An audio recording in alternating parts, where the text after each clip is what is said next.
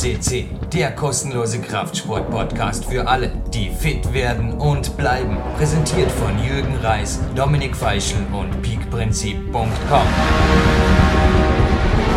Jürgen Reis begrüßt euch live on tape am 28.12.2016. Und naja, Dominik Feischl ist ja crazy. Er weiß, der mich vor über neun Jahren unglaublich dazu gebracht hat, überhaupt das Medium Podcast zu entdecken, in weiterer Folge PowerQuest CC zu gründen. Da war es, glaube ich, schon weit extremer vor, naja, denn ich darf jetzt natürlich ein gutes Neues anwünschen und ja, einfach mal ein riesengroßes Danke aussprechen. Nicht nur dem Dominik, sondern meinen Hauptsponsoren, sowohl Bodyattack als auch Klein Bix, yes, haben den Hauptsponsoring-Vertrag verlängert. Das heißt, ich bin bis auf, keine Ahnung, der Himmel ist das Limit, Trainingszeit Millionär, bleib Wegkletterprofi, taugt mir. Und ja, eine Voicemail eines Mannes, die ich mir heute nochmal gönnen werde, bei einem Walk der hinterher Erfolg zum Bioberg Stadelmann. Die hat Substanz gehabt, beziehungsweise extrem ins Schwarze getroffen. Er kennt mich mittlerweile so gut wie, ja, der Daddy hat heute selber gestaunt, dass ich ihm den Inhalt der Voicemail kurz wiedergab. Es war vorgestern absoluter Überknallertag, jetzt heute es war interessant, ja. Zuerst fühlte ich mich morgens so quasi wieder mal an der Grenze. Es kommt schon bei mir ab und zu auf vor vom Immunsystem her. War allerdings dann nach dem Morgen-Warm-up und ein bisschen Maximalkraft noch kurz in der Stadtapotheke Immun akut geholt. Und wie man hört, inzwischen fühle ich mich wieder gut. Wunder geschehen keine, aber war eine solide Umfang, Ausdauer, Einheit und in der K1 Kletterhalle Dormien. Und der Mann, der das Ganze eigentlich gestern Abend schon prophezeit hat, ich habe es ihm dort noch nicht geglaubt, dass ich mir das angehört hat, der ist jetzt am Telefon. Danke, Co-Moderator und Coach. Sebastian Förster, Trainer des Jahres, nicht tiefstapeln hier, Jürgen Reis. Danke. Ja, auch vielen Dank, Jürgen, und natürlich ein ja, erfolgreiches Jahr 2017 an alle PowerQuest CC-Hörer. Ähm, ja, ich hoffe, das war jetzt keine selbsterfüllende Prophezeiung dank meiner Voicemail. Na, das Gegenteil. Das Gegenteil, ich habe ja, gestern gut. wirklich nicht daran geglaubt, weil, wie du weißt, die Frage kommt ja, und vielleicht kannst du was dazu sagen. Bei alternativmedizinpodcast.eu wird die auch öfters mir weitergeleitet, so quasi mit der Bitte um Antwort. Warum ist der Jürgen immer gesund? Weil es sind 21 Jahre her, seit man das letzte Mal einen Infekt oder eine Grippe wirklich gröber beeinträchtigt hat. Habe heute auch, ich war kurz von einem Trainer Magic Feet angesprochen, habe auch gesagt, hey, wenn das irgendwo eine Durchschnittseinheit war, dann würde ich sagen, einfach Hammer. Aber ja, gerne in deinen Worten. Was ist abgegangen die letzten 48 Stunden? Einiges, oder? Bei deinem Coachie. Ja. Ja, genau. Also es ging ja jetzt in diesem Fall vor allen Dingen darum, dass äh, ja ein, zwei Nächte um Weihnachten herum ähm, nicht so optimal verliefen wie sonst bei dir. Und ähm, ja, dass man auch anhand dessen vor allen Dingen dann natürlich Auswirkungen auf die Trainingsleistung hat und ich auch schon häufiger das auch in Coachings, ähm, nicht nur mit dir, sondern auch mit anderen Athleten besprochen habe, dass natürlich gerade Frühanzeichen, also eben schlechte Regeneration, ähm, nicht unbedingt ein Zeichen für schlechte Trainingsleistungen sind, aber eben ja für Infektanfälligkeit und dann noch eine deutlich verschlechterte Regeneration nach vielleicht dem guten Trainingstag sein können. Das heißt, ich kann halt trotzdem gute Leistungen bringen im Training, bin dann aber umso panierter, wie du es auch gerne ausdrückst, ja den Tag danach oder die nächsten Tage, wenn man Pech hat und wenn man natürlich dann nicht auf ähm, ja, Anzeichen achtet, äh, was das Immunsystem angeht, ähm, da bist du ja sehr gut auch aufgrund von deinem Körper, Körpergefühl ausgeprägt, ähm, dann kann es natürlich passieren, naja, sich einen richtigen Infekt holt und paar Tage flach liegt, wie es halt viele dann so machen. Aber ich sage halt auch, es ist immer schon rechtzeitig möglichst Maßnahmen ergreifen, wenn man schon erste kleine Anzeichen merkt, das hilft dann häufig. Sportarzt und Leistungsdiagnostiker Julius Benke, der sich ja auch durch alle meine fünf Bücher zieht, der hat das ja vor dir gemacht, jahrelang in meiner Weltcup-Zeit. Und eins muss ja, ich sagen, die Berichterstattung dir gegenüber, weil du bist ja mehrere hundert Kilometer weg, ich schaue gerade in den Norden hier vom Bodensee hinweg, die ist sehr viel umfangreicher geworden. Ich verwende gut und gerne eine halbe Stunde am Tag, um dir einfach ausreichende Reports zu erstatten in schriftlicher und Voicemail-technischer Form. Aber können wir schon genau. vorstellen. Sebastian, einerseits ist mit mir zwar zum Teil zäh, weil es ziemlich Arbeit gibt, könnte man vorstellen. Andererseits, so in deine Zukunft als Coach gesehen, stelle ich eine andere Ära, oder? Oder besser gesagt, wirklich ein anderer Level, könnte man vorstellen. Ich weiß nicht, wie es mit anderen jetzt in deinem Team, klar, du hast schon Profiboxer, die ähnlich agieren oder denen du ähnliches abverlangst, aber ich denke oft, ja, interessant muss irgendwo sein, mit jemandem mit mir ohne das jetzt das, also das Gegenteil für Eigenlob, jetzt einfach, ich brauche jemanden wie der Sebastian. Andererseits lebe ich das halt einfach als Hauptberuf und tue entsprechend was an und denke mir oft, da kommt halt da was rüber und daraus entstehen eben auch solche Voicemails wie die, wie die von dir gestern. Das war wirklich super. Und übrigens, ich war an Weihnachten zur gewohnten Zeit im Bett, nur Durchschlafen gelang mir in den Bergen nicht so gut, aber mehr dazu. Übrigens auch, was über Neujahr jetzt gelaufen ist. Vielleicht kriegt der Andy auch noch eine Voicemail dazu. Schauen wir einfach mal, gibt es auf unserer Facebook-Präsenz. Aber Sebastian, zurück zu meiner Frage. Profi-Coaching in Zukunft für dich eine Zukunft? Ja, definitiv. Also ich habe mich ja jetzt die letzten, ja ich sag mal zwei Jahre nicht nur mit dir, sondern oder eigentlich drei Jahre auch durch die Boxer doch schon sehr auch in diesen Profibereich reingearbeitet, in Anführungszeichen. Und ich finde es halt unheimlich interessant. Also ich finde beide Seiten sehr interessant, also sprich eben der Profibereich, aber dann halt auch die, in Anführungszeichen, Normalathleten. Aber natürlich in deinem Fall zum Beispiel macht insofern besonders viel Spaß, auch gleichzeitig eine Herausforderung, aber das ist ja, dass du halt mir viel Feedback gibst und wir auch durch kleine Stellschrauben halt erkennen, was wie funktioniert. Ähm, das kann halt auch nur funktionieren, wenn ich halt so viele sag mal, Parameter im Trainingsjournal oder auch in einem ja, Lifestyle-Journal niederschreibe, wo ich als Trainer, Coach auch aufgrund der Entfernung oder trotz der Entfernung erkennen kann, ähm, was im Moment läuft. Und dazu gehört natürlich gutes Körpergefühl. Also ich glaube, das ist vielleicht auch jetzt nicht für jeden etwas. Das bedarf natürlich eben, wie du auch schon sagtest, einige Einträge und auch ja doch gewisser Zeit, um diese ganzen Einträge zu machen für die Journale und dann auch der Voicemail-Verkehr. Aber letztendlich ist es natürlich dein, ja, dein Traumberuf auch, den du danach gehst und du willst auch möglichst viel rausholen und nicht deine Zeit verplempern und dementsprechend gibst du mir halt auch viele Informationen und ich kann entsprechend, glaube ich, auch dann immer besser und qualitativer äh, jetzt über die anderthalb Jahre auch Voicemails an dich zurückschicken mit sehr genauen Instruktionen, was zu machen ist. Barquest ist und bleibt werbefrei. Ich sage nur, wir beide, und da gibt es auf der Jürgen Reiskammer Newsbericht dazu, coachen natürlich auch normale, unter Anführungszeichen, Athleten, die ambitioniert sind. Mich ehrt halt auch immer wieder wie, also danke Alex, dann der Klaus, die Sina und den Lukas, beziehungsweise deren Mama muss ich eigentlich da, die waren in Goldpokers 573 auch hier, sicherlich meine Klettercoaches des letzten Jahres, die einfach PowerQuest C mitfinanzieren, in den russischen Raum. Also wenn es da irgendwelche Finanzbehörden zuhören, ich glaube, da ist sogar PayPal verboten. Keine Sorge, da sind keine Bitcoins aufs PowerQuest C Konto geflossen. Das war quasi eine Hand wäscht die andere. Ich habe Trainingswissen aus der russischen Trainingsfront erhalten und im Gegenzug natürlich war ich auch an Skype und so weiter oder wie man es jetzt auch hört, am russischen Festnetz. Also nochmal danke, die Telefonate hier. Wir achten auf maximale Qualität, aber sind nicht immer ganz billig. Das gönnen wir euch.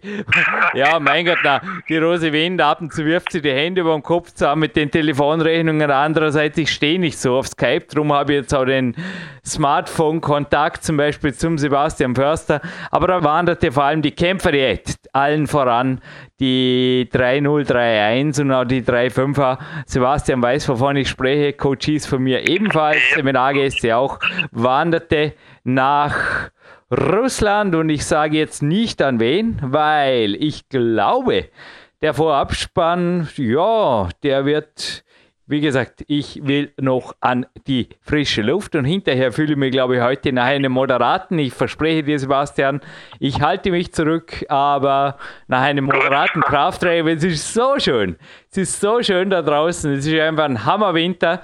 Und ja, würde sagen, wir haben jemanden noch nicht in der Leitung, sondern der steht derzeit gerade in Spanien, war vor kurzem bei mir auf einem Trainingslager und wenn ich jetzt einfach nur zum Beispiel sage, Triple Rockstar Sean McCall, da hat er mit mir den Vorabspann moderiert. Oder neuer Special von letztem Jahr.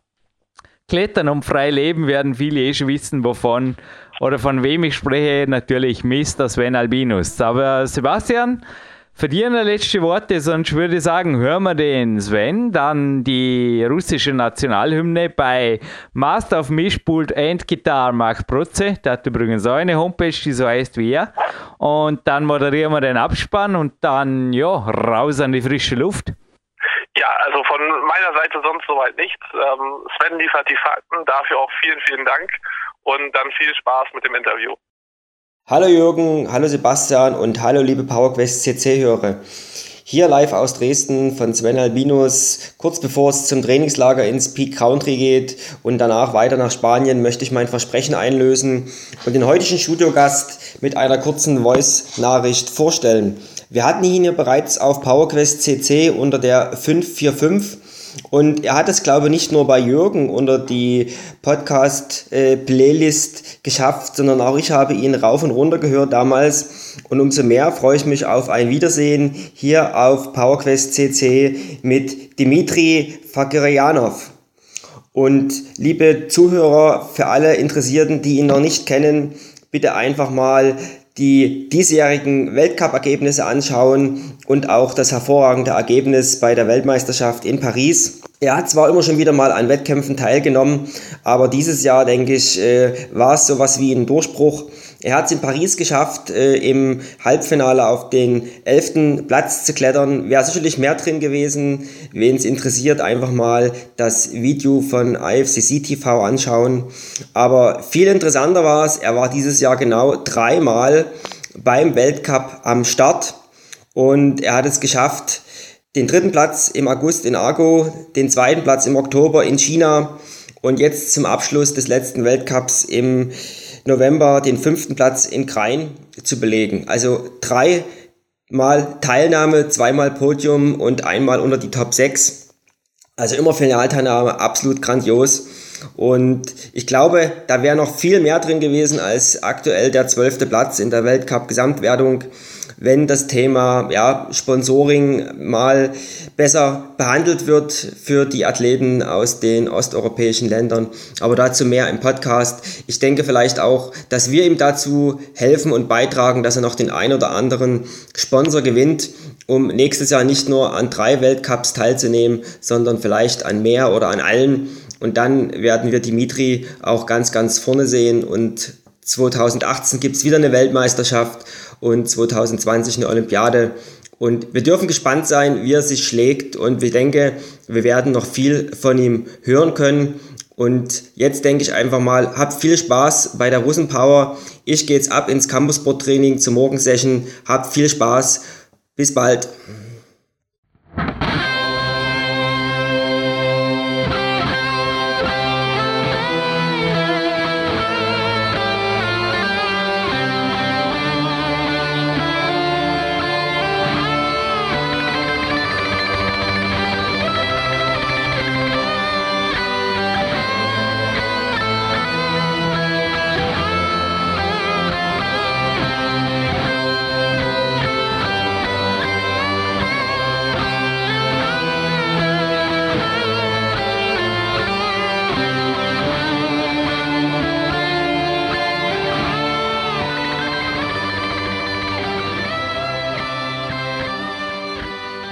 The national anthem of Russia.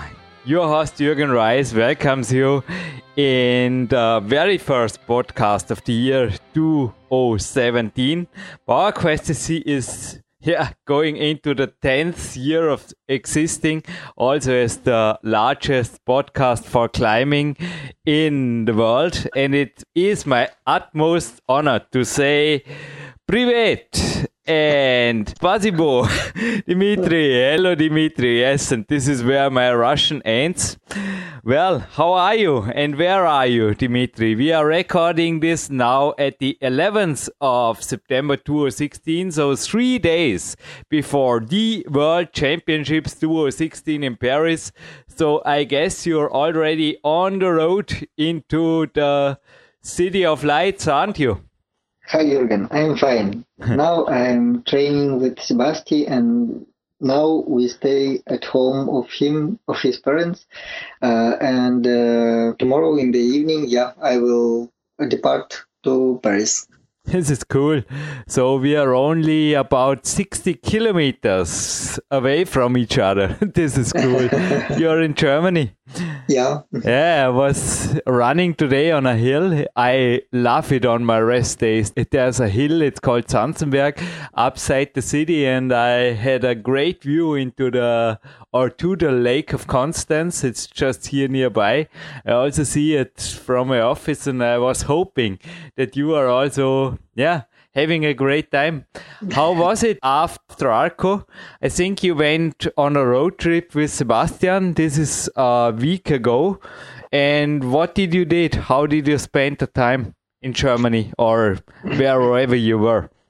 I stay with Sebastian at his one-time car, and then we moved to his house. We trained together uh, for this period after Arco.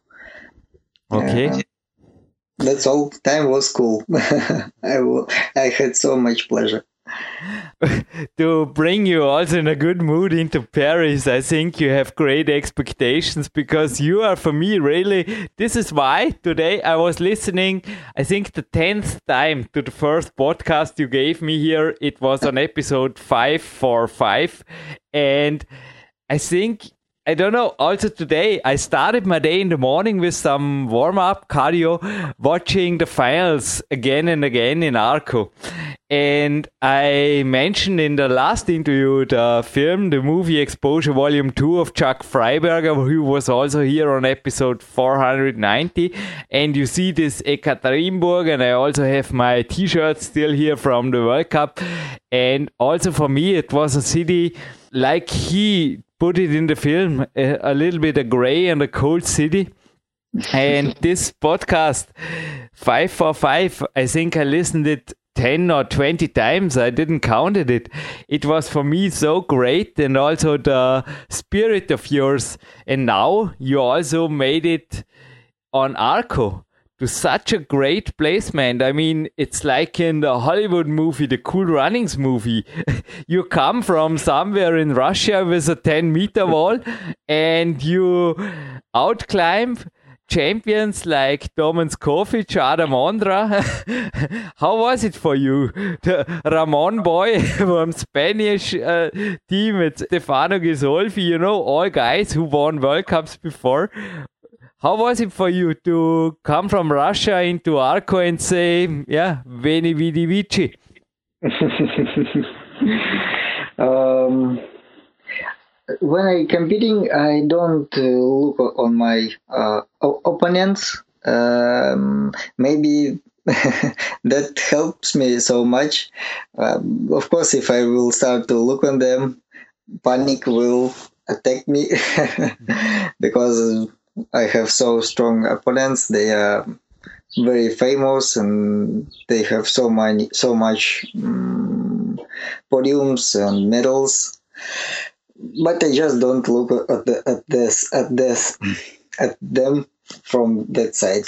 So you don't think about the others at all? I mean, also yeah, when it yeah. comes to boys, like you know, I don't say any names, but there are sometimes really I call them World Cup or some trainers. I don't call them World Cup tourists, but some trainers do. They have no realistic chance to get into the semifinals, but sometimes have really good sponsorships here in the Western world. What do you think about them? You don't think at all? I thought about it. Um, I think that's connecting that in Russia, not so many um, companies uh, which um, connecting with climbing, uh, and most of companies situating here in Europe, uh, and so climbers who can uh, uh, work with that companies who can who look like some like like like a human who can uh, bring something for the company and some, give some support or advertise that company. Um, and also guys from Europe have opportunity to climb on rocks more than Russians, uh, and um, also to show good results on rocks. And this is second. Uh, this is second part of uh, um, what of what of what on, on what company watch when they took uh, sportsmen on sponsorship. I think. But how did you spend the winter? I mean, in the last interview, you said that you had some, I don't know, some minds in direction quit climbing, going to work. And is Dmitry Sharafutdinov still your trainer? He made you climb again because he said, Dmitry, you can be on podiums. And well, how right he was. Maybe if we online this, you're already the world champion. Who knows? You got it. I know you got it. What do you think? How was your winter now? When you say uh, rocks, I think you also were not spending months in Spain or South France. No, for sure. that period of time I spent so much with my uh, grandmom, uncle, with my parents um, at home, and in another city, Ufa. It's about 500 kilometers from my hometown. Um, there stay my uncle and and grandmom. Mm, but so not in Ekaterinburg. No, uh, I think half time in Yekaterinburg of winter, half time of uh, winter I spent in Ufa. Uh, yeah, you're right. uh, this year I competing um, because we have some agreement with Dima that uh, yeah this year this year I will compete and only because Dima was uh, told me that uh, I compete this year. But Dima, it's Dmitry Sharafutdinov, yeah, your trainer, yeah. friend and mentor, I think. And did you train with him? Did he move with you to the other town, or how was your training structured? Or was there any break with no climbing involved? Yeah, uh, I made a break about two months. then we, I, I meet Dima, and we make some agreement with him. Uh, and after that, I start to train again. So you did not touch a climbing hold from October to December, or what? Mm, from September to November. No climbing at all. Yeah, yeah. Wow. What did you did then? Other sports, running or? No, no nothing. Studying, helping to my parents at home, um, visiting some interesting place, walking. So that's all. How hard was it for you to get into training? You must have been in a not very best shape, I say, around Christmas, weren't you? Mm, yeah, not so good shape was for me at that period of time, but I'm okay now. I hope. Yeah, we come to your training now, but before that, was this part of the reason why you didn't compete at the first World Cups, or was money the main issue? Um, on the first position at this period of, of time, we had some um, national trainings Mm-hmm. Um, that's why I uh, didn't compete. First of all, on the cups, but uh, and of course, if I had some monies, I would compete and come back on national trainings. But yeah, at that moment, I had have didn't have opportunity to visit that cup, that first cups, um, and I think uh, I wasn't at that period of time at, at in, in good shape. Mm-hmm. Okay, yeah. And now, do you plan to go, fly to Asia and cover the other World Cups, also crying? I hope that yeah, I I will try to compete there. I hope that we'll visit. I mean, it, it would really be a shame.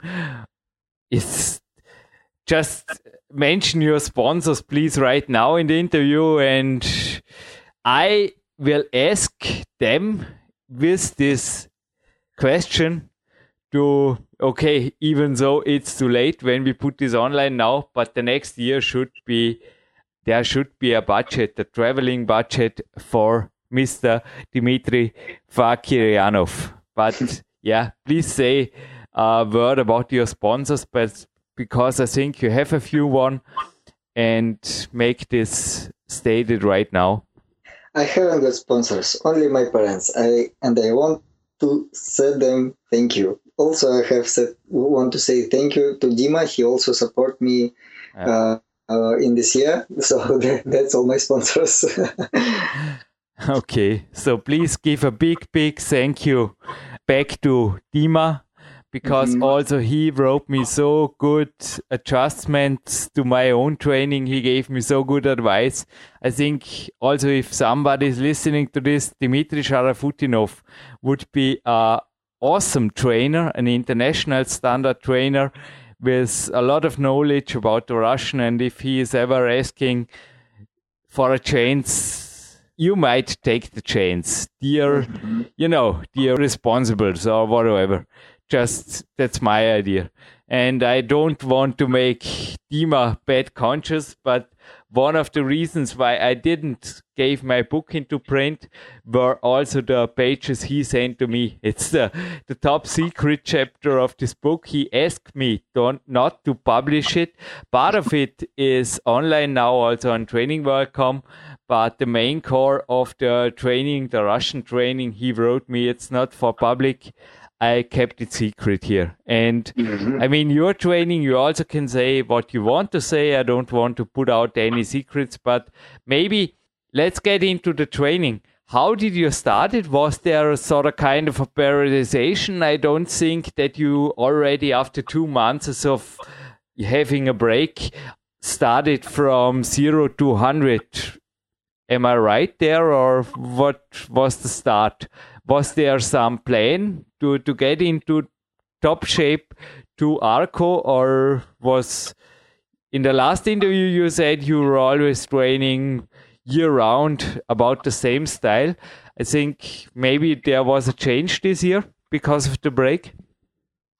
Um, no, this year I didn't make enormous change, maybe just a little bit. And seriously, now I I, I can't to remember them.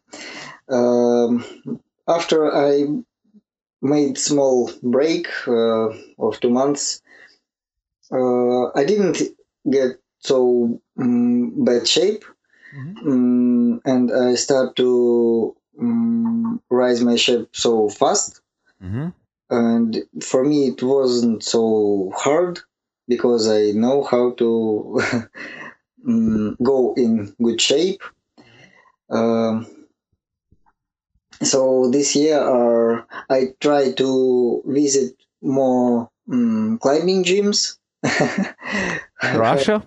Uh, some in Russia, some in uh, Europe. In, before World Cup in Munich, we have national uh, trainings here in Munich and prepare in Munich for bouldering World Cup um, before one period where when was first World Cups, I have um, training trainings with national teams in Moscow. So this year I uh, tried to climb on um, walls of different gyms. This gave me so so much. In the last interview, you said you're training five to six days a week and also gave us an overview from Monday to Sunday. Is it possible that we make something similar, or was no week than the other? I don't understand that. uh, Can we make, okay. uh, like in the last interview, a Monday to Sunday overview of a if a standard week was existing of a standard training week what did you did when you know multiple workouts maybe training days off days what was a normal week from You know, monday to sunday Each week different for me. Yeah. I train um, how I feel myself. but So in average what do you say five or six days two two workouts a day or Uh, nowadays, I try to make my training shorter, mm, from two to three hours, and put in them, uh, make them uh, more intensive. Uh, before I train five, six hours a day. i know yeah Yeah, and now I try to make my trainings intensive. Sometimes I make uh, two trainings a day. Uh, one, for example, in climbing gym. Second one at home. Um, at, at second one trainings, I try to make um, my weak places in my in my physical uh, mm, physical in my physical education. Uh, so give us I- an example day maybe I- a, a normal a normal hard day as you said you make a part of your training in the gym Mm-hmm. a part of it at home. So those are two sessions a day. Did i get you right there? Yeah, yeah. okay Uh, so give us an overview of a day. That would be interesting. When do you wake up? What you do then? When do you go to train? When do you come back home? When do you start? Give us a little bit an overview of your day. You mentioned also in the interview you only sleep seven hours sometimes hey it would kill me. I need my nine or ten hours. So yeah but back to the questions. When do you start your day? Do you still only sleep seven hours? Uh, yeah, I try to sleep from seven hours to eight, mm, and not not more. so Uh, when do you get up? Seven eight? Mm, it also depends from time at which I go to bed. I can go to bed at two or three at night, or go to bed at eleven or twelve o'clock. understand so a standard day a normal a perfect training day what if you remember one of your perfect training days how was it in the winter Um, I will be better if we start to discuss day uh, in spring. In winter, I ha- hadn't got so good tra- training days. okay spring no problem at all a perfect training day in the spring hmm Uh, I wake up, woke up at eight o'clock, uh, have some breakfast, and then me and my dad go went to um, stadium. There are some uh, road for runners, some um, bars, and also another kinds of uh, me- metal. Uh, uh, and uh, my dad uh, worked with some guy who specialized on um, athletic um, and uh, my dad worked with him sometimes i also work with them not so often but i try to connect with them. Um and sometimes uh, that guy, uh, that coach uh, of athletic, he gives me advices what to do, and I try to make make them. So when I come to train of my dad and that guy, first of all I start to run, run about ten minutes, uh, like warm up. Then I made some exercise on bar on TRX and, and other pull-ups chin-ups what on the yeah bar? yeah yeah sim- simple exercises pull-ups chin-ups uh, chin-ups without legs on bar or something like that Mhm. um, so easy uh, easy exercises not specialized just for my um, physical Yep. And on the TRX, you make core exercises? Yeah, yeah, not so much, but yeah. And after the trainings, I come home, rest a little bit, help at home, uh, make some routine, um, then go for second training after uh, some lunch. Sometimes I go for my climbing trainings on bike. Uh, my gym situating about 16 kilometers from my home, and this is also good warm up for me when I go to trainings by bike in winter or summer or autumn. Um, so when I come to the gym, I, um, for example, in spring, uh, I start to climb. Uh, I, I think about four or something like that. So the first workout, I mean, sorry to get Mhm, skip back. How long does it takes you? An hour, two? Um, I think hour, maybe half an hour, not so much. It's Okay. short. And then you drive back home and you have a big break. So Yeah. You yeah. are recovered in the afternoon. What do you do in the break? Some learning, stretching, relaxing? Yeah, I'm relaxing, eating, help at home. That's all. So and then you are back in the gym around four. Yeah. Uh, Russian, the Russian. It's also D- Dima is showing up there, and then you train. mm-hmm, mm-hmm. Yeah. Okay. Yeah.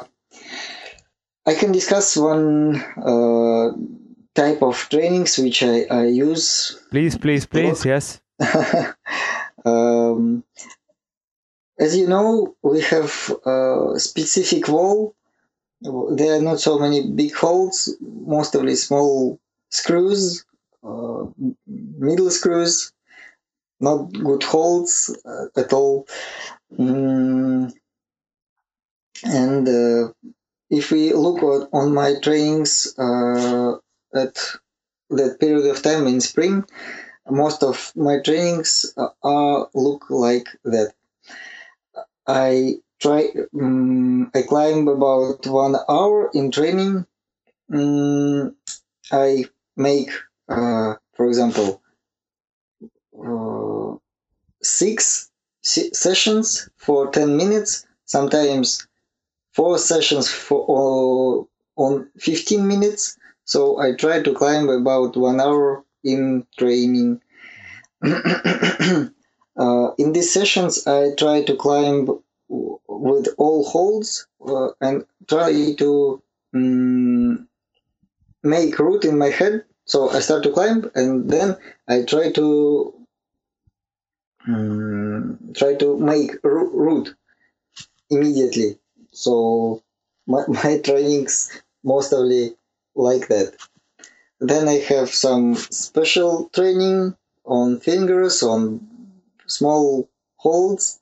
Stop before that. The routes you make. This is interesting. Is Dima showing you with a stick the holds? No, Or anyway, are you there on the boulder wall or Yeah. is this lead? Yeah, mostly I train on boulder wall. That's Okay. why I haven't got. Uh, But do you climb there up and down? Because also trainers saying, I guess they are right, that it's a complete other thing of also the muscle in the back that to move upwards than to just traverse. You know what I mean? How are the routes? Do you observe them before? Do you make like Dima is shown in the Fryberger movie in the Exposure Volume 2? Do you write numbers one, two, three, four, five before you climb? Or do you say, as you just said, directly in the wall, choose the next move and imagine there is a foothold and there is a handhold and and so on? Uh, I climb with numbers not so often. Mm, mostly I climb uh, routes which I imagine in my head. So I take hold, then decide that hold I will take next. But this Then- is when you are already climbing. So you are not constructing a route before you climb. You are Yeah. constructing the route while you are in the wall. Yeah, yeah. Okay. And you move, you try to move up and down the boulder wall because the boulder wall, I remember in Ekaterinburg, it is, correct me, it's about three or four meters of height. Yeah, about four four meters with a half. Yeah. So, Yeah, yeah, yeah, I move up and down. Okay. Move to the right like traverse, to the left like traverse. I try to climb in different ways. Okay. Mm, what else? and you make the hardest move possible. What if you Mhm. fall, or what if you make a mistake, or choose a too a too small hold? I when I sm- uh, fall down from wall, I try to uh, start immediately and continue climb. Okay, and this are you doing just with your stopwatch, ten minutes. Yeah, yeah, yeah, yeah. Okay. Sometimes I uh, counting moves, uh, and um, my session depends from uh, numbers of move. For example, 100 moves, 100 with a half moves. Mhm. And you repeat this like in last interview between four and six times, depending of ten or fifteen minutes intervals. Can you repeat once more again? I don't understand you. And you repeat this four to six times. Yeah, yeah, yeah, yeah. And It's- how much break do you make between these interval sessions? Um, I make breaks about um 10 minutes. Mm, What do you do in the breaks? Nothing, relaxing. nothing. I'm relaxing, sitting on crash pads and relaxing. For sure. Do you have special things? Because this mentally, I know trainings like this, mentally hard trainings. Also, I have this cool Climax Russian edition in front of me where also Dima wrote that he needed some music to push him through his hard physical workouts. Do you have special mental tricks or are others sometimes shouting at you, you know, go, go, go or move or ale or dabei, dabei? Are there, are there any supporting mental spirit helps? Because this is grueling hard training. Mm, last time I used some music to um, to train, but Mhm. now for me better not to listen music when I climb. Also, I mostly train alone, so for me better to train when I when I am alone. Mm, I don't uh, look on somebody. Uh, it may it helps me to focus on my uh, training and uh, i don't uh, use some mental trainings Th- them i don't use I just have another my desk. I show you a photo afterwards. I will make a photo of this table.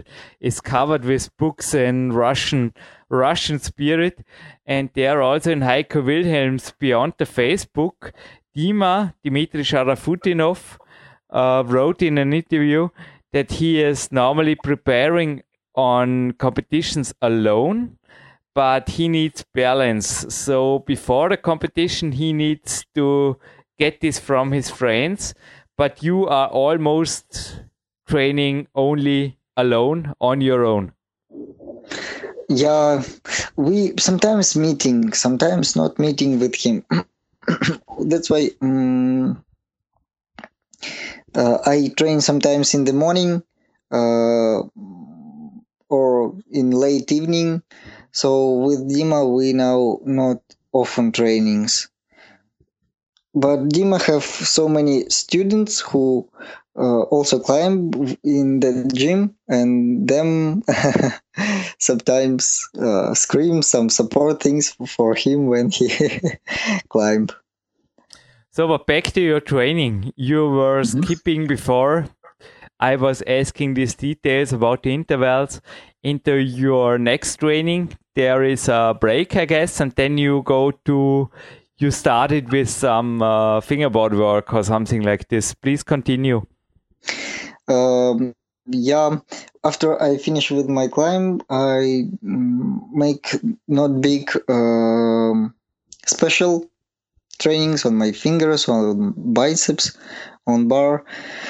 I, I have the same uh, uh, the same method of trainings on fingers uh, like Dima. We make uh, 10 uh, pull-ups, then rest about 30 seconds, Mhm. then uh, again make pull-ups, and we have five sessions like that. Then rest five minutes. So this is uh, one of the method how I train finger power. Yeah, I got I got these protocols in front of me, but he that's his Tuesday workout. Correct me. He is making this up to seven or eight hours and two thousand pull-ups. I tried something. This is also why I need my rest day today. I sometimes make little amounts of this training, but it's really it's hard, and you change between crimps and slopers. Am I right? Yeah, you're right, but I don't make so much uh, pull-ups. I make from one thou- 100 pull-ups to 300 pull-ups, so I don't make so many pull-ups as Dima. but you are making this workout and also alternate. Yeah, yeah. I even Dima even sent me photos between those slopers and the crimps there in the wall. hmm Yeah, yeah, yeah, yeah. I also use the same holds as Dima. And the pull-ups, you also mentioned the bar, but you make them on the crimps and on the slopers. What do you make on the bar? Not so much. On bar, I prefer to uh, work until I will fall. So I try to uh, work mm, for for the end. So I make pull-ups, make, make, make, make, make, maybe four, 40 pull-ups, and then try to um, try to work until I will tired. Do you make this at the end or Yeah, before yeah. the chin up and sloper session? it's depend from a period of um, trainings sometimes i make them before um, climbing sometimes but mainly i make ma- made uh, sessions like this in the end of training Okay. What do you think do those slopers and also Dima wrote me that's also a mental, it's extremely tough thing. How many did you make at your best day? I mean, Dima is, correct me, he is pushing it, it's often to the limit until his skin breaks. He wrote me and also, yeah, the details I'm not allowed to talk about here, but it's, yeah, I mean, it's grueling hard. What were the best sessions you had there? To 500 or 600? Alternating between crimps and slopers? no i think best session for me was 400 with a half Yeah.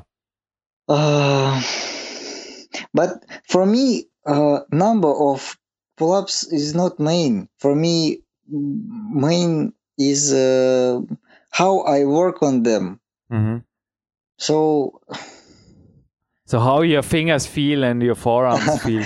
of course, my skin broken after sessions like that. But mm other things don't make me noise. Only skin. What do you do when the skin breaks? Tape on it and And continue, yeah, yeah. Tape and continue. and the next day also with tape and continue. I don't like to climb on skin which I haven't got. I think so nobody, no, Sebastian also can tell you a lot of stories about this. Huh? nobody likes to climb with broken skin. So, what do you do if the skin breaks? Make a rest day? yeah, yeah, I try to make something like this. Do you make something also two rest days? Um, most of all, no, most of all one rest day. Mhm. But if situation really, really bad, I can do make two rest days. Okay. Normally, one should last, and yeah, in average, four, five, six training days a week. Um, I can make uh, seven days uh, from it, it, it can be five days it can be seven days. Understand. Mm, but you know i count also trainings w- which i in which i don't use climbing wall. For example i can make two training sessions in one day first with my father in gym second in climbing gym. Next day for example i make only one training in for climbing gym and i have three trainings. That's why i made day before then in the evening then on next day i made training. So three training sessions and i count both of them. Three training sessions a day, or sorry, in No. th- three tra- training sessions in two days. So I understand. Yeah, mhm, this makes sense. But you normally try to get in the climbing gym every day. So every day there's some specificity. You don't make training days just with your father in the yeah, yeah, yeah, normal yeah, gym. yeah, yeah, yeah. I try to climb uh, so much as it possible. So climbing, climbing specificity is first. You don't make, as I said, just body like uh, athletic training only. You try Mhm. to avoid. Yeah, yeah, yeah. Yeah. Are there any weighted pull-ups? You said also in the last interview you make most of your pull-ups. Sorry, pull-ups are uh, a core part of Russian training. You make them own body. Do you also add weight on yourself sometimes? I have problems with my eyes. Uh, that's why doctor told me that would be better if I will work with my body and don't use any weight. And I, when I use some weight, it's not often. It's I use weight really not often. Uh, I feel that my eyes have not good view, so I really try to work only with my body. But um, we have good opportunity to train with one arm pull-ups and uh, this is good way because after pull-ups like that i haven't got any problems with my eyes Super. yeah I mean, also with the back and with the elbows, I think weighted pull-ups really they are a little bit dangerous.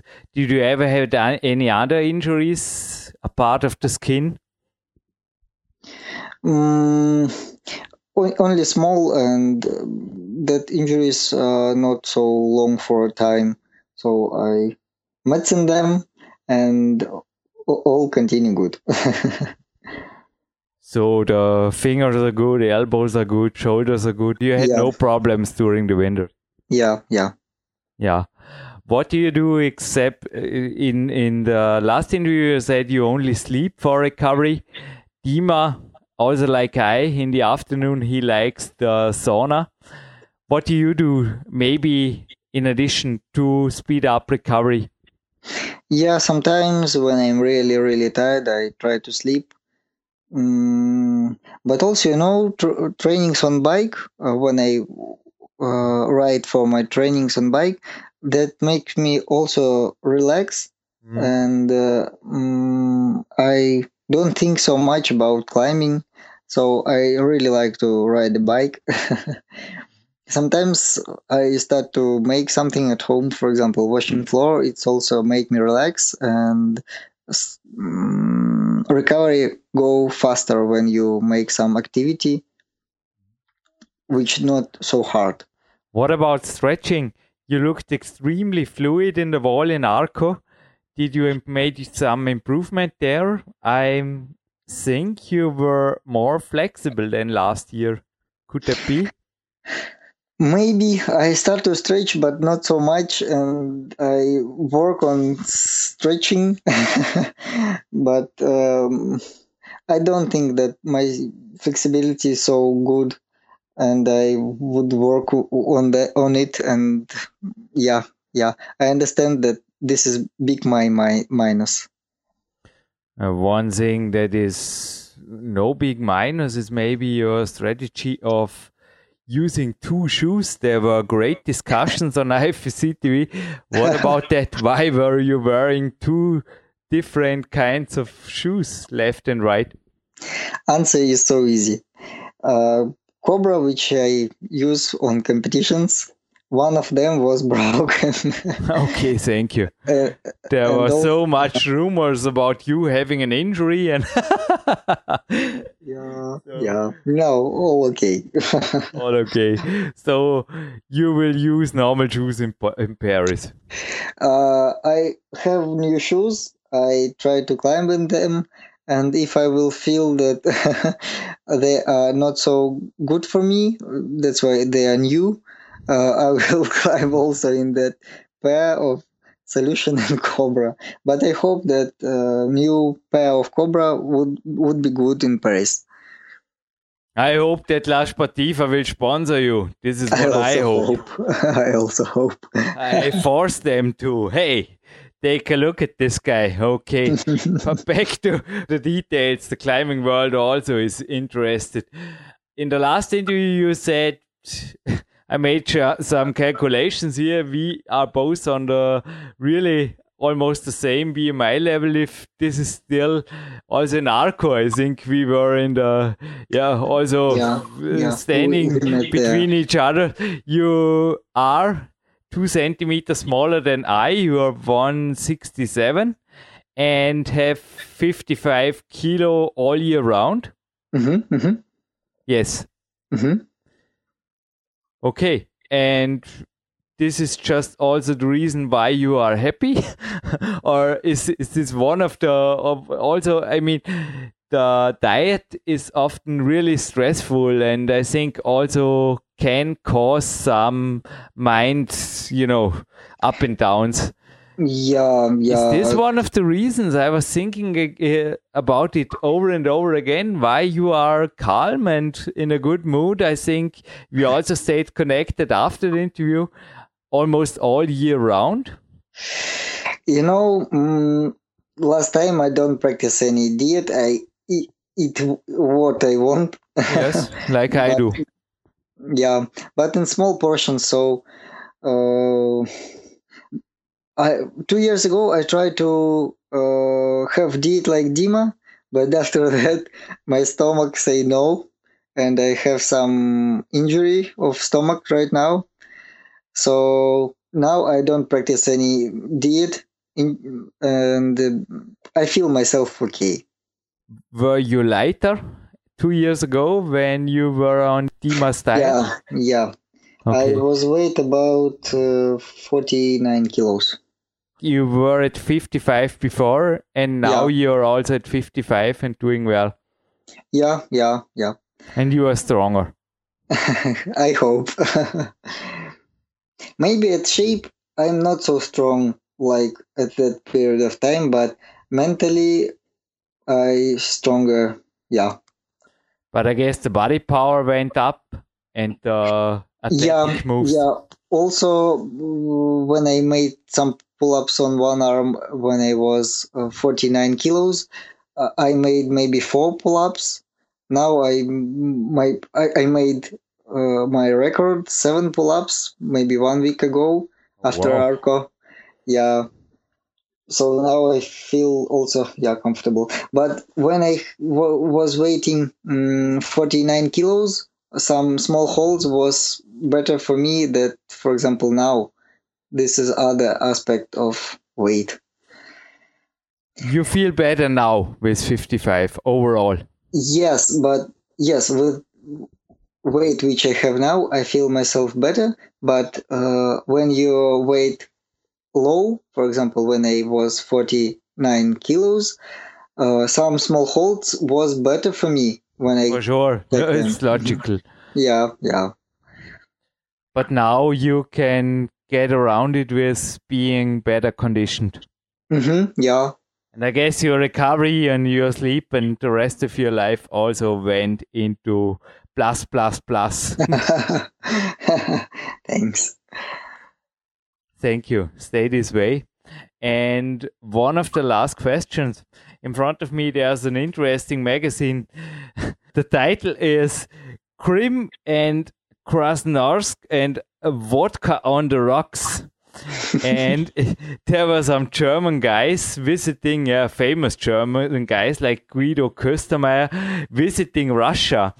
10 years before I was there, it was in 1993, and they were writing there about the bad economy and that one World Cup win, it was back then 7,000 German marks, will last for one year of living in Russia. Is something similar still the truth? So if you make a title here as a world champion, can you go back home and say, okay, now I have the money for a year, or how is how is it in the moment with the economy? Because I think really one thing the last 23 years didn't change. It was up and down, but almost was there ever a, a really golden time in Russia? I don't know. I mean, I'm bad in history, but I think it's a long time ago. I, in my view, the Russian e economy is always between bad average and very bad. Could it be? Uh, you know, for example, when uh, if we would listen stories like that, we would think that Dima Sharafutdinov is millionaire, yeah? Yes, eh, but, absolutely. But he must it's be. It's not true. you are right. You are right. I was not thinking about this, but he absolutely must be. But I know that the opposite is true because also I am connected with him, and it's it's often for me so hard. Also, it's a question to you: Do you were able to make holiday in the sun in the winter? Because Dima, I hope I'm allowed to say this, but he wrote me, "It's good in Ekaterinburg, but I can't move outside because it's much too expensive in the moment. It's I, I can't afford, you know, to go to holiday." You know, prices in Yekaterinburg um, also rise. Um, of course, in Germany, for example, stay uh, so much more expensive. Uh, I mean, some products in supermarket or something like that. But now prices in Russia come closer and closer to price in prices in Europe. Of course, they are cheaper, but um, if you would win one World Cup, it would be impossible to stay one year in Yekaterinburg that yeah. money would wouldn't be enough. I know. I remember Ekaterinburg, it was not that cheap. You're right. It was maybe 20, 30% cheaper than yeah, Austria. Yeah. Mm-hmm. But it was also reduced of the, I mean, Ekaterinburg is also a hard place to make uh, a complicated diet. you have to keep things simple because you eat what's in the shop, isn't it that way? I mean, the, you can't be really picky. Mm-hmm. Yeah, that's true. it's true. Otherwise, you will have to starve. Uh-huh. but were you able to make a holiday or something like this, or did you just make a simple life in Russia and live with the economy? I don't know. I don't know. After last World Cup, I invited Basti Halenke yeah. um, to to my house. Yeah. Maybe we will organize some um, holiday together in Luxembourg. I don't know. We will see. Not in Hawaii or on the Seychelles or. no, I didn't plan some holidays abroad, but I hope yeah. that that would would be. but you are happy. Mm-hmm. What about your future? What do you think about the Olympics? What ab- about thinking? I also have Evgeny Ovchinnikov here uh-huh. in podcast 227 a long time ago, and also mm-hmm. Rustam Gelmanov. I mean, they both made their ways, but Ovchinnikov also went working. Rustam now is married, as you know, mm-hmm. yeah, in yeah. in Europe. Mm-hmm what are your plans? Are you still living in the moment? Maybe also visiting or getting in touch with some beautiful, rich woman in, in Austria, Germany, or Italy, or wherever? No, no. I really, I um, don't know what would be. I of course so glad, so glad that uh, climbing become uh, that climbing would be in Olympic Games 2020 uh, and I hope that uh, climbing would be popular sport and would would and after that would be more rich sport.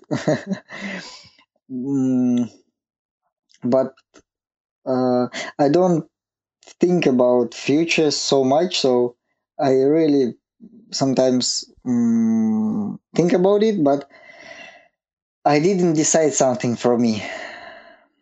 You keep it simple, like Yeah. the Russian training spirit. Yeah, yeah. Brings me back to one of the very last questions. Do you make any special, back to the training a little bit in the end of this interview? Do you make special exercises for antagonists? Because Dima wrote me mm, chin ups and his push ups and things for your legs. You told in the interview you don't do. Are there any things beside the TRX you're doing for the antagonists? Yeah, yeah. Now I tr- I make some uh, exercises on the on antagonist and of course on the legs. That's why I drive so drive so much on bike. Mhm. So I make exercises on antagonists and on the legs. What are the main exercises you make for your antagonists? Are there anything? Is there anything special, or are there some core exercises? No, I make exercise on antagonists and on core and on the legs. Really simple. There are no some specialize. So push-ups, handstands, Uh, yeah, yeah, yeah, stuff, yeah, yeah, yeah, yeah. things like yeah. this.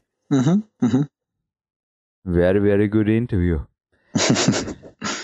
Really. I'm happy you made my day. And I just got an idea. I was just thinking about this. I mean, it's 11. What about if you make a break now and then say, Sebastian, hey, let's go training to the K1 climbing gym. He knows where it is. And then we meet in person in the afternoon. Would this be it? It's just a dream of mine. It just made made it through my. So if this is coming true, just write me and I'll be there. Okay, and I bring coffee and good mood with me. You know, today we have rest day. I thought about it. Maybe tomorrow. Huh? Oh, tomorrow you drive to Paris. uh, tomorrow, yeah, I will drive to Paris.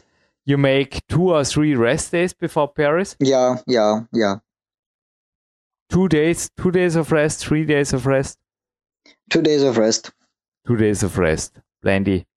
hmm This was a perfect start of a new year. yeah. in the middle of hope it's also middle of the prolonged summer and i think i will re-listen to this again and again and again and again like the last interview and also recommend it to the listeners you're a good spirit i'm looking forward to see you on the podiums in paris looking forward Thanks. to have you in the olympics 2020 and hope I will. We will stay in connection. Maybe I can do something for you to get you some sponsors, or I will.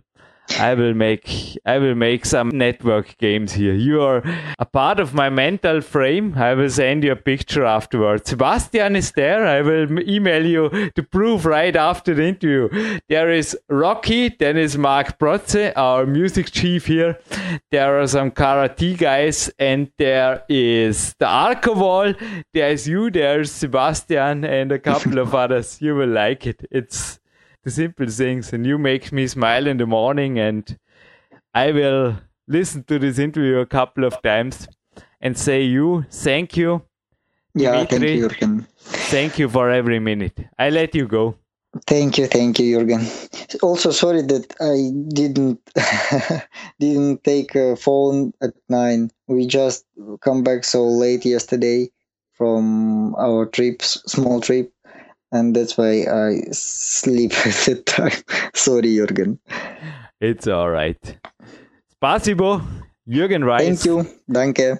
is looking forward to talk to you soon. Bye. Thank you. Bye. Bye. Thank you. Zurück im Studio. Jürgen Reis begrüßt euch hier live von Tape. Yo! Ohne einen Namen euch ins kalte Wasser über den Sven geworfen zu haben, aber ich hoffe, es ist okay, wenn der Übergang ein wenig krass war jetzt im Vorabspann, aber er hat den Korken knallen lassen und, was ich gleich ergänzen darf, seiner Bitte nach Sponsorensuche für den Dimitri, dem ich hier gewaltig danke, der Maschine im Weltcup, was die Physis angeht. Also ich habe mit vielen Insidern ja. gesprochen. Mein Gott, na, wenn der K1 hätte wie hier, wo man echte Touren klettern kann, haben wir heute wieder gedacht. Ich ehrlich gesagt bin echt dankbar um also Mark Hammanns und Co's einfach Routen, die echte Wettkampfrouten sind und dass man da nicht andauernd irgendwas in die Wand zaubern muss. Natürlich ist es für gewisse Trainingsformen, wie du auch von mir weißt, ist es super, Andererseits, On-Site bleibt On-Site und das war heute einfach auch. Da kann man wirklich noch in anderen Bereichen natürlich des Kletterns als in der reinen Physis arbeiten, was heute bei mir auch eingeschränkt, beziehungsweise dann endgültig gleich gefährlich möglich gewesen wäre.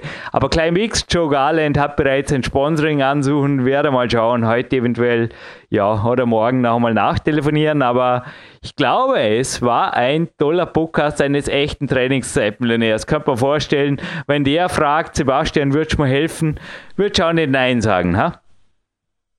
Nein, definitiv nicht. Also das waren halt einer der Punkte, die ich mir auch rausgeschrieben habe, eben wie faszinierend das ist, eigentlich unter welchen Bedingungen die doch teilweise in Russland äh, klettern und doch solche ja sehr hervorragenden Kletterer hervorbringen, die dann natürlich viel über ihre Physis wettmachen. Aber ich glaube auch, dass es interessant zu sehen wäre, eben wenn die Bedingungen, wie du vielleicht vor Ort hättest und umso schöner und wichtiger wäre es natürlich dort auch Sponsorengelder hinzubekommen. Mhm. Ähm, andererseits natürlich, was jetzt so, was er auch gegen Ende des Interviews ansprach, seine einarmigen Klimmzüge, also sieben an der Zahl mit 55 Kilo. Das fand ich natürlich dann auch wiederum beeindruckend und das zeigt natürlich, dass sie aus ihren Möglichkeiten, die sie vor Ort größtenteils halt nur haben, eben das meiste rausholen und eben dann sehr, sehr viel Wert auf die Physis legen. Ja, also ist eigentlich ähnlich von den Körpermaßen wie ich und Boah, sieben Einarmige. Naja, heute war es natürlich eher ohnehin. Und also heute war einer, war das absolute Limit. Aber ja, Tage wie diese, noch einmal. Es ist und bleibt Jammern auf sehr, sehr hohem Niveau. Auch wenn ich jetzt nach ein, zwei Tipps, Werbung gibt es ja keine, ein, zwei Tipps und einem Gewinnspiel gleich mal wieder sage, raus an die frische Luft. Waren für dir eine Dinge, die du loswerden möchtest vom Moderationszettel oder vom Podcast Tagebuch à la Dominik Feischl, Sebastian? Nein, das waren die zwei Hauptpunkte. Gut, dann lass mich die Sendung wirklich ganz rasch eigentlich über einen Kalender, den ich empfehle. Ich sage einfach mal, der Mr. Gimme Kraft Vorzeigeathlet. Ich schaue in einer super, also ich habe mir erlaubt, jetzt schon den Januar zu öffnen, in einer super Pose in der Hubble drin. Boah, ich schaue krass aus. Ey.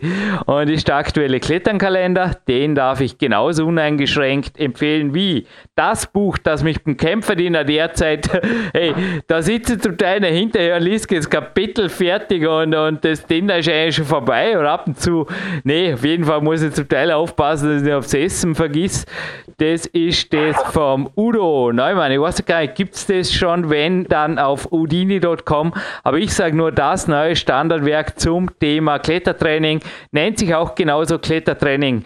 Kraft, Beweglichkeit und Kontrolle für Kletterer. Der Udo war übrigens auch schon hier bei PowerQuest Es gibt auch ein Folgeinterview, werde allerdings noch ein wenig warten müssen. Uneingeschränkt empfehlen kann ich Skimmy Kraft Air. Auch da reichte uns ein Rezensionsexemplar leider nicht. Wir bleiben werbefrei. Ich sage einfach nur, es ist eine gute Ergänzung, speziell für Leute, denen es nicht so gut geht wie meiner Wenigkeit, sprich die keinen Physio haben.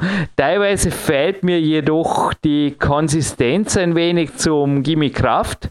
Vor allem das Warum der Übungen fehlt mir teilweise ein bisschen und ja, andererseits genug gejammert, ist ein sehr schönes Werk, auch also farbig fotografiert, ist ein tolle, wirklich, äh, ja, es ist äh, ein tolles Gegenspielerwerk. Der Patrick Matrosch hat mich interessiert, weil ich ihn nicht auf dem Autoren Cover fand, was er dazu meint. Vielleicht verrät er es uns in einem Folgeinterview. Er war ja genauso wie der Alex Megos schon mehrfach hier. Was allerdings nach wie vor da jetzt gleich wieder positiv anzuhängen. Nee, es ist ein super Buch, nur informiert euch, nicht, dass jemand enttäuscht ist. Das will ich nicht, Fehlkäufe will ich nicht, genauso wenig wie bei meinen Büchern. Lest einfach die Rezensionen und das nochmal für jeden, der sich Autodidakt ein wenig Antagonisten und Körperspannungstraining beibringen will, super. Bei der einen oder anderen Langhantelübung würde halt wirklich zum Teil also fragt euren Trainer, Coach oder Physio, sage ich jetzt einfach mal. Gut, dann Gimme Kraft, nach wie vor uneingeschränkt empfehlenswert. Allein schon aufgrund der DVD mit den unvergesslichen Archivszenen vom Wolfgang Güllich, unglaublich, liegt vor uns und ich darf es verlosen. Also danke Gimme Kraft Team. Und die Frage, jetzt geht es wirklich dahin, ist relativ einfach. Bitte auf unser Kontaktformular. Mich hätte interessiert, wo der Ovchinikov, Evgeny, Evgeny Ovchinikov, den ich ganz am Ende vom Interview erwähnt habe, der dort in der Rotpunkt drin war. Jetzt heißt das Magazinlein natürlich Klettern wo der mir das Interview gab. Also wo, in welcher Stadt und in welchem Land. Kleiner Tipp, der Sven Albinus ist irgendwo, ja zumindest in dem Land. Mein Gott, na, wie könnte man das jetzt rausfinden, Sebastian? Ha?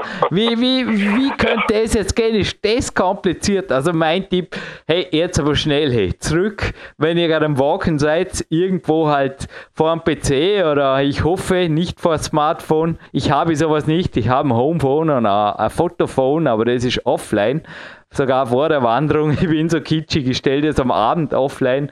Nee, ab und zu suche es auch oder das liegt einmal tagelang rum. Also sage ich immer mal, weder Facebook und mein Homephone sind die schlechtesten Wege, mich zu erreichen. Dazu gibt es ein Kontaktanfrageformular. Die Adresse wird von der Rose Winder täglich abgefragt. Und da könnt ihr jetzt eben die Gewinnantworten zwei, also eine Stadt und ein Land posten oder durchmailen oder wie man da jetzt sagt. Newschool-mäßig. Sebastian, war das schlüssig?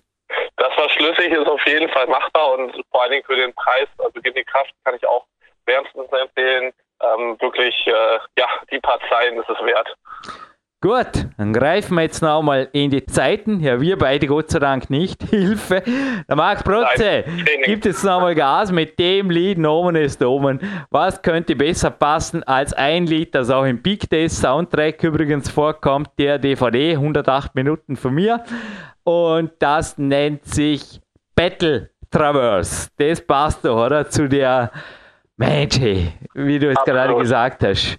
Der Dimitri. Naja, wenn er so natürlich am Weltcup gewinnt, sage ich, umso lobenswerter. Wir bleiben an ihm dran.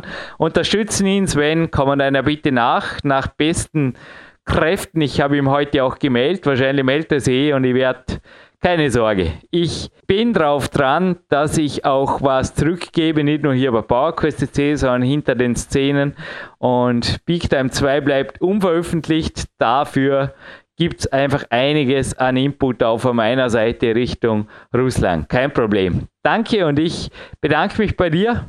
Sebastian, wir hören uns auch in Kürze hier, eventuell sogar mal mit einem Special wieder, weil das, was du für mich tust, genau. ist auf jeden Fall mehr als nur ein paar Minuten wert. Danke. Danke auch, ja, das Special steht an. Ich bin gespannt und jetzt ab ins Training.